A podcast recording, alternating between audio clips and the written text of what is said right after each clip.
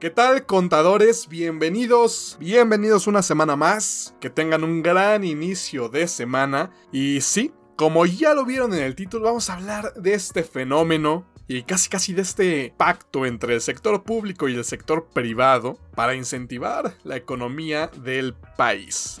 Y sí, estoy hablando del buen fin. Esto que ya hasta se hizo tradición, ya está en nuestro lenguaje coloquial, ya que justo el día de hoy está arrancando la décima edición justamente del Buen Fin en México y que evidentemente siempre vamos a caer en la comparación con su hermano del norte, el Black Friday, pero el día de hoy vamos a hablar un poquito acerca de lo bueno, de lo malo del buen fin y cómo repercute esto en los empresarios y por qué los contadores tenemos que estar también ahí. Tenemos que estar bien metidos en las decisiones que los empresarios van a tomar, en los descuentos que van a ofrecer o los que van a adquirir.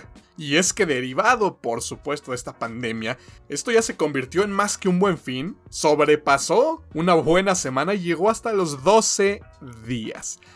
12 días, en teoría, vamos a estar viviendo promociones, descuentos, meses sin intereses. Y ojalá, ojalá que una reactivación económica que cumplan los objetivos que se están trazando, que más o menos se habla de un total de ventas por 118 mil millones de pesos. Ojalá se cumpla, esto es bueno para todos, generar riqueza para algunos, gastar, comprar, pero también tiene sus bemoles. ¿Cuántas personas no han caído endeudadas y no han podido terminar de pagar lo que tal vez hace 48 meses empezaron a pagar gracias al buen fin? Y es que aquí las finanzas personales se tienen que volver clave y ya no nada más para los empresarios, no nada más para los contadores, que digo, Evidentemente un contador y un empresario tienen que tener las finanzas como una herramienta, pero primordial. Pero más bien estoy hablando de las personas comunes. Las personas que compran, que caen en estos ganchos y que al final si no se administran bien, lo que van a terminar pagando con intereses. Y bueno, yo ya me estaba yendo con la finta de la actualización de los recargos y de las multas, pero no. En este caso con intereses, terminan pagando más, mucho más de lo que se les descontó en esta promoción. Y es que, a ver, en México siempre se nos ha dicho que este buen fin en realidad no tiene promociones reales, que inflan los precios días antes, para que así llegando el día ahí recuperan pues estos descuentos, ¿no? Y aquí la verdad el tema no es tratar esto, el tema no es decir si inflan o no los precios, si hay descuentos buenos que valgan la pena o no. Yo lo quiero ver más en la óptica tanto de las finanzas, de la óptica que tiene que tener el empresario tanto en la venta como en la compra y por ahí algunos aspectos fiscales. Pero sí, o sea, definitivamente tal vez aquí en México nunca hemos tenido descuentos tan grandes y no sé, como ya lo decía al principio, no hemos podido llegar a las proporciones que tienen en Estados Unidos. Sí, ahí tienen descuentos, no sé, del 70, del 80%, porque allá en realidad sí se trata de renovar inventarios, de sacar todo lo que ya no pudimos vender y lo que ya no se va a vender, ya necesitamos comprar nuevas cosas, pues ya, al costo o incluso menos, vamos a sacarlo. Aquí en México, la verdad, no se trata de vaciar inventarios. No se trata de, de, que la tecnología ya está obsoleta o que ya existe una nueva televisión, una nueva computadora, un nuevo teléfono, etc. Porque sí sabemos que aquí, pues al final no todos están comprando estas tecnologías. Entonces, sí, definitivamente no tenemos grandes descuentos que digas, voy a irme 24 horas antes a formar al centro comercial porque si no, no alcanzo. No hemos llegado a esos niveles y probablemente nunca lleguemos. Sin embargo, creo que sí hay una reactivación importante. Los últimos años se nos ha dicho que sí se han cumplido, que incluso se han superado los niveles de ventas, pero bueno, a ver, ¿Quiénes son en realidad los ganones? ¿Será el micro y pequeño empresario? ¿O en realidad los grandes beneficiados de esto son las grandes empresas? Porque ojo, los márgenes que se tienen que tener para poder en realidad tener descuentos, tener, no sé, meses sin intereses, tener buenas bonificaciones, pues sí tienen que ser bastante amplios y que así en realidad pues no pierda. Y lamentable, o afortunadamente para algunos, sí son las grandes empresas las que pueden absorber justamente estos descuentos y estas promociones. Los pequeños empresarios aquí tienen que tener mucho cuidado. Y si ya están contadores detrás de alguna de estas pequeñas empresas que apenas están creciendo, aquí es donde entra la parte financiera, si ese feeling que tenemos que tener para aconsejar si la promoción que se está aplicando es buena o es mala. Los pequeños empresarios, sin duda, se pueden beneficiar de atraer más gente. O esto podríamos pensar de primera instancia. Pero a ver, ¿qué pasa, por ejemplo, si el pequeño empresario empieza a tener grandes promociones? Y gracias a estas promociones, que ojo, por cierto, en teoría tienen que costar, hay una inversión en publicidad, ya sea en medios digitales o tradicionales, pero hay un gasto. Y gracias a estas promociones sí, empiezo a vender mucho más en estos poquitos días. Pero al final, ya que toda la gente se fue, ya que pasó el boom del buen fin, me doy cuenta que las ganancias que tuve fueron muy pocas. E incluso menores a las de mis ventas recurrentes. Y es aquí donde los contadores tenemos que estar proyectando. Donde tenemos que totalmente ver si vale la pena o no. Desafortunadamente las pequeñas y microempresas en México no tienen este tipo de asesorías no cuentan con alguien que les diga, oye, así vale la pena que metas ciertas promociones o el margen que tenemos para dar de descuento es este. O si das meses sin intereses, da nada más 3 o 6. Porque si damos 12, no vamos a tener nada de liquidez para absorber todas las obligaciones que tiene esta empresa. Y diferentes cosas, simples, sencillas, que tú como contador totalmente entiendes. Entonces, si un pequeño, micro o mediano empresario necesita apoyo, necesita asesoría, ahí tienes que estar tú. Y darle a entender que hay un valor muy grande detrás. Esto en cuanto a las ventas. Hay que tener un enfoque muy preciso, muy financiero, si queremos entrarle al quite. Si queremos que nuestra empresa esté colocada en el buen fin y nos vaya súper bien, evidentemente un contador tiene que estar detrás, o tuvo que haber estado, porque ahorita ya arrancó todo este rollo, para que se proyecten las ventas y al final, después de estos 12 días de buen fin, se verifique que se cumplió, que llegamos a las metas. Así como el gobierno federal junto con el sector privado ponen sus objetivos, también cada empresa tiene que poner los suyos. Por supuesto que las grandotas e incluso muchas medianas empresas lo hacen. Pero bueno, ojalá que poco a poco las pequeñitas empresas vayan descubriendo este mundo, vayan asesorándose un poquito más, porque esto ya es del dominio público. Las pymes son las que sostienen la economía de México. Ahora, seguimos en el rollito financiero, pero ahora nos pasamos a las compras. ¿Qué tanto le conviene al empresario y a las personas en general esperar justamente este buen fin para desembolsar, para comprar lo que ya teníamos planeado durante todo el año y realizar nuestras compras en este buen fin. Y aquí sí, primero que nada tenemos que analizar justamente qué es o cuál es el beneficio que me están dando.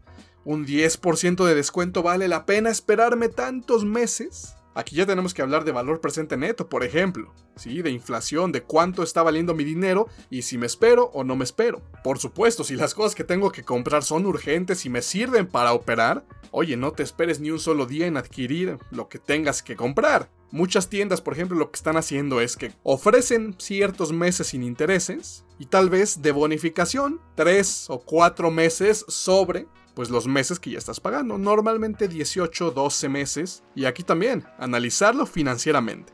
¿Cuál es el ahorro total, por ejemplo, no? Considerando justamente esto que les decía, el valor presente neto, ahí es donde nos ponemos a recordar las matemáticas financieras y el por qué no puse atención en esa clase, bueno, justamente es lo que nos va a servir para analizar estas compras a meses sin intereses, el esperarnos al buen fin para comprar las cosas, bueno, ahí es donde tenemos que estar también, ¿eh? Y ya que tocamos el tema de los meses sin intereses, híjole, esto es un tabú. Esto es algo que incluso de verdad muchas personas les tienen miedo a las tarjetas de crédito, muchas personas prefieren ahorrar, ¿no? Por ejemplo, yo tuve un conocido que decía, no, yo no, yo no pienso sacar algo a meses sin intereses, mejor yo ahorro el dinero por todo un año y después lo pago. Y aquí seguramente todos ustedes ya se dieron cuenta del error, de que el dinero ya no vale lo mismo un año después, de que probablemente ese producto esté más caro en un año. Y si mantiene el mismo precio, pues mi dinero ya estuvo ahí perdiendo y perdiendo y perdiendo valor. Y digo, no necesariamente es un error. O sea, cada quien puede hacer y deshacer con su dinero lo que quiera. Pero para una empresa, para una persona física que están llevando a cabo alguna actividad, probablemente sí lo sea. Entonces, si se saben usar los meses sin intereses, si uno es responsable del presupuesto que tiene y de lo que puede pagar mes a mes, el que alguien te dé financiamiento sin intereses, créanme que es para aprovechar. Las empresas se tienen que dar cuenta de esto, porque si yo puedo evitar justamente estas cargas de intereses que se van directamente al resultado integral de financiamiento, la empresa ya está ahorrando. La empresa ya se está viendo eficientada mínimo en este aspecto, ¿no? Y es que muchas personas también dicen y asumen que esto no es una promoción, ¿no? Que dicen, ah, en el buen fin lo único que hacen es darme meses sin intereses. Y en parte tienen razón, ¿eh? la mayoría de tiendas en México ya da meses sin intereses todo el año. Entonces, tal vez da 12 meses intereses normalmente y en el buen fin dicen vamos a dar 18. Si de todos modos ibas a pagar algo a 12 meses, pues no hubo promoción alguna. En eso tienen razón. No es un descuento, no es una bonificación, no es nada. Pero si una empresa a lo largo del año no te ofrece este beneficio y en el buen fin lo hace, pues ya es algo para considerar. Y ahora, la parte fiscal de estos descuentos en el buen fin.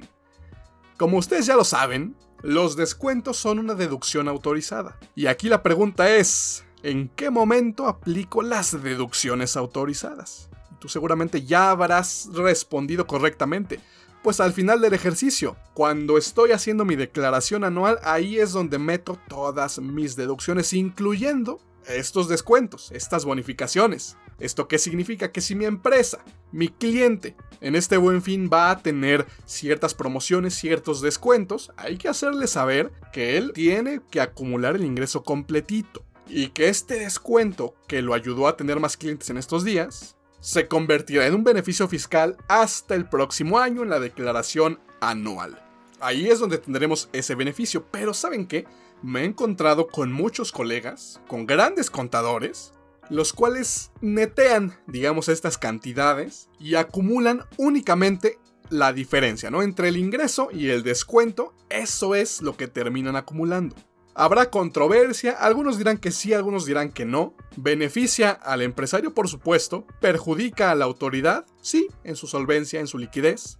Lo que yo recomiendo es que, bueno, si van a emitir los FDIs, que es la herramienta que el SAT, que las autoridades están usando mucho más, al momento de emitir el CFDI, si ya le van a poner subtotal, ¿no? IVA, todo como ellos ya lo conocen. Descuento y total. En ese momento yo creo que sí es totalmente conveniente para la seguridad fiscal de la empresa acumular evidentemente el total y la deducción se nos va hasta la declaración anual. Si el descuento por alguna razón tú lo quieres aplicar ya, dices yo no quiero pagar impuestos sobre algo que ni siquiera gané, bueno, lo que hacen muchos es emitir el CFDI ya con el descuento, incluido en el subtotal, ¿no? O sea, que ya no aparezca la parte del descuento ahí. Que digo, si tenemos la mala suerte de una revisión y una auditoría y que ya empiecen a revisar que estos precios no coinciden con los que tenías anteriormente, bueno, sí puede haber problema. Pero al final el impuesto que vas a terminar pagando es el mismo. O sea, si me aplico la deducción ahorita, entre comillas, o hasta la declaración anual, pues al final el efecto sí va a ser el mismo. Lo que aquí malamente nos estaríamos adjudicando, bueno, es el valor justamente del dinero en el tiempo, la actualización, ¿no? Y por supuesto, los recargos. Pero bien, esto ya dependerá de cada contador, del tamaño de la empresa, de los controles que se tengan. Yo evidentemente sí recomiendo que las empresas asuman estos descuentos, estas bonificaciones, estas promociones como deducciones, como lo que tienen que ser. Y esto entra dentro de una planeación fiscal a lo largo del año. Desde el principio del año nos planteamos el escenario que vamos a tener en el buen fin, que vamos a tener ciertos descuentos, que tenemos que llegar a ciertas metas, etc. Y dentro de ese parámetro, por supuesto que tiene que estar el impuesto a pagar. Así que contadores, hay que tener todo esto muy en cuenta. La parte financiera, al momento de vender, al momento de comprar, qué me conviene, qué no me conviene, pagar los impuestos de manera correcta y ahora, como personas comunes y corrientes, como todos nosotros en el momento en que nos quitamos la cachucha de contadores, por supuesto que mi recomendación será que en este buen fin sí podemos aprovechar muchas cosas. Si necesitamos algo y puedo beneficiarme de un 10, de un 20, de un 30% de descuento, por supuesto que hay que tomarlo. Si soy responsable pagando meses sin intereses y yo sé lo que puedo pagar y si la inversión vale la pena, bueno, adelante. Ya se los dije, el financiamiento sin costo hay que aprovecharlo, solamente si se es responsable. Y dentro de esto, mi recomendación es no, no tener cosas a más de 12 meses sin intereses, porque llega el próximo buen fin y ahí ya estoy queriendo comprar otra cosa, que ya salió el nuevo teléfono, que mi carro, ¿por qué no? Ya hay que, ya hay que cambiarlo, entonces seguir pagando cosas de hace un año más las que estoy aumentando este año, eso pues sin duda puede desequilibrar las finanzas de cualquiera. Hay que ser responsables, hay que manejar nuestro dinero de manera efectiva, eficaz y eficiente. Sin duda para el país en general, para la economía de México es muy bueno esto, si bien, ya lo dije desde el principio, no tiene los mismos efectos que en otros países, pero definitivamente a mí me tocó trabajar hace años en un centro comercial, en una de estas tiendas departamentales y en el buen fin, incluso teníamos que tener más gente, teníamos que traer a más empleados para ayudar, porque de verdad la gente iba, pero al doble o al triple, se hacían grandes filas. Entonces definitivamente sí hay un impacto económico, por supuesto, y esta es la parte positiva, totalmente. La parte negativa sería que si las personas no saben administrar su dinero, si se van con la finta de cualquier promoción en la televisión, en la radio o en el internet, por supuesto que algo va a salir mal.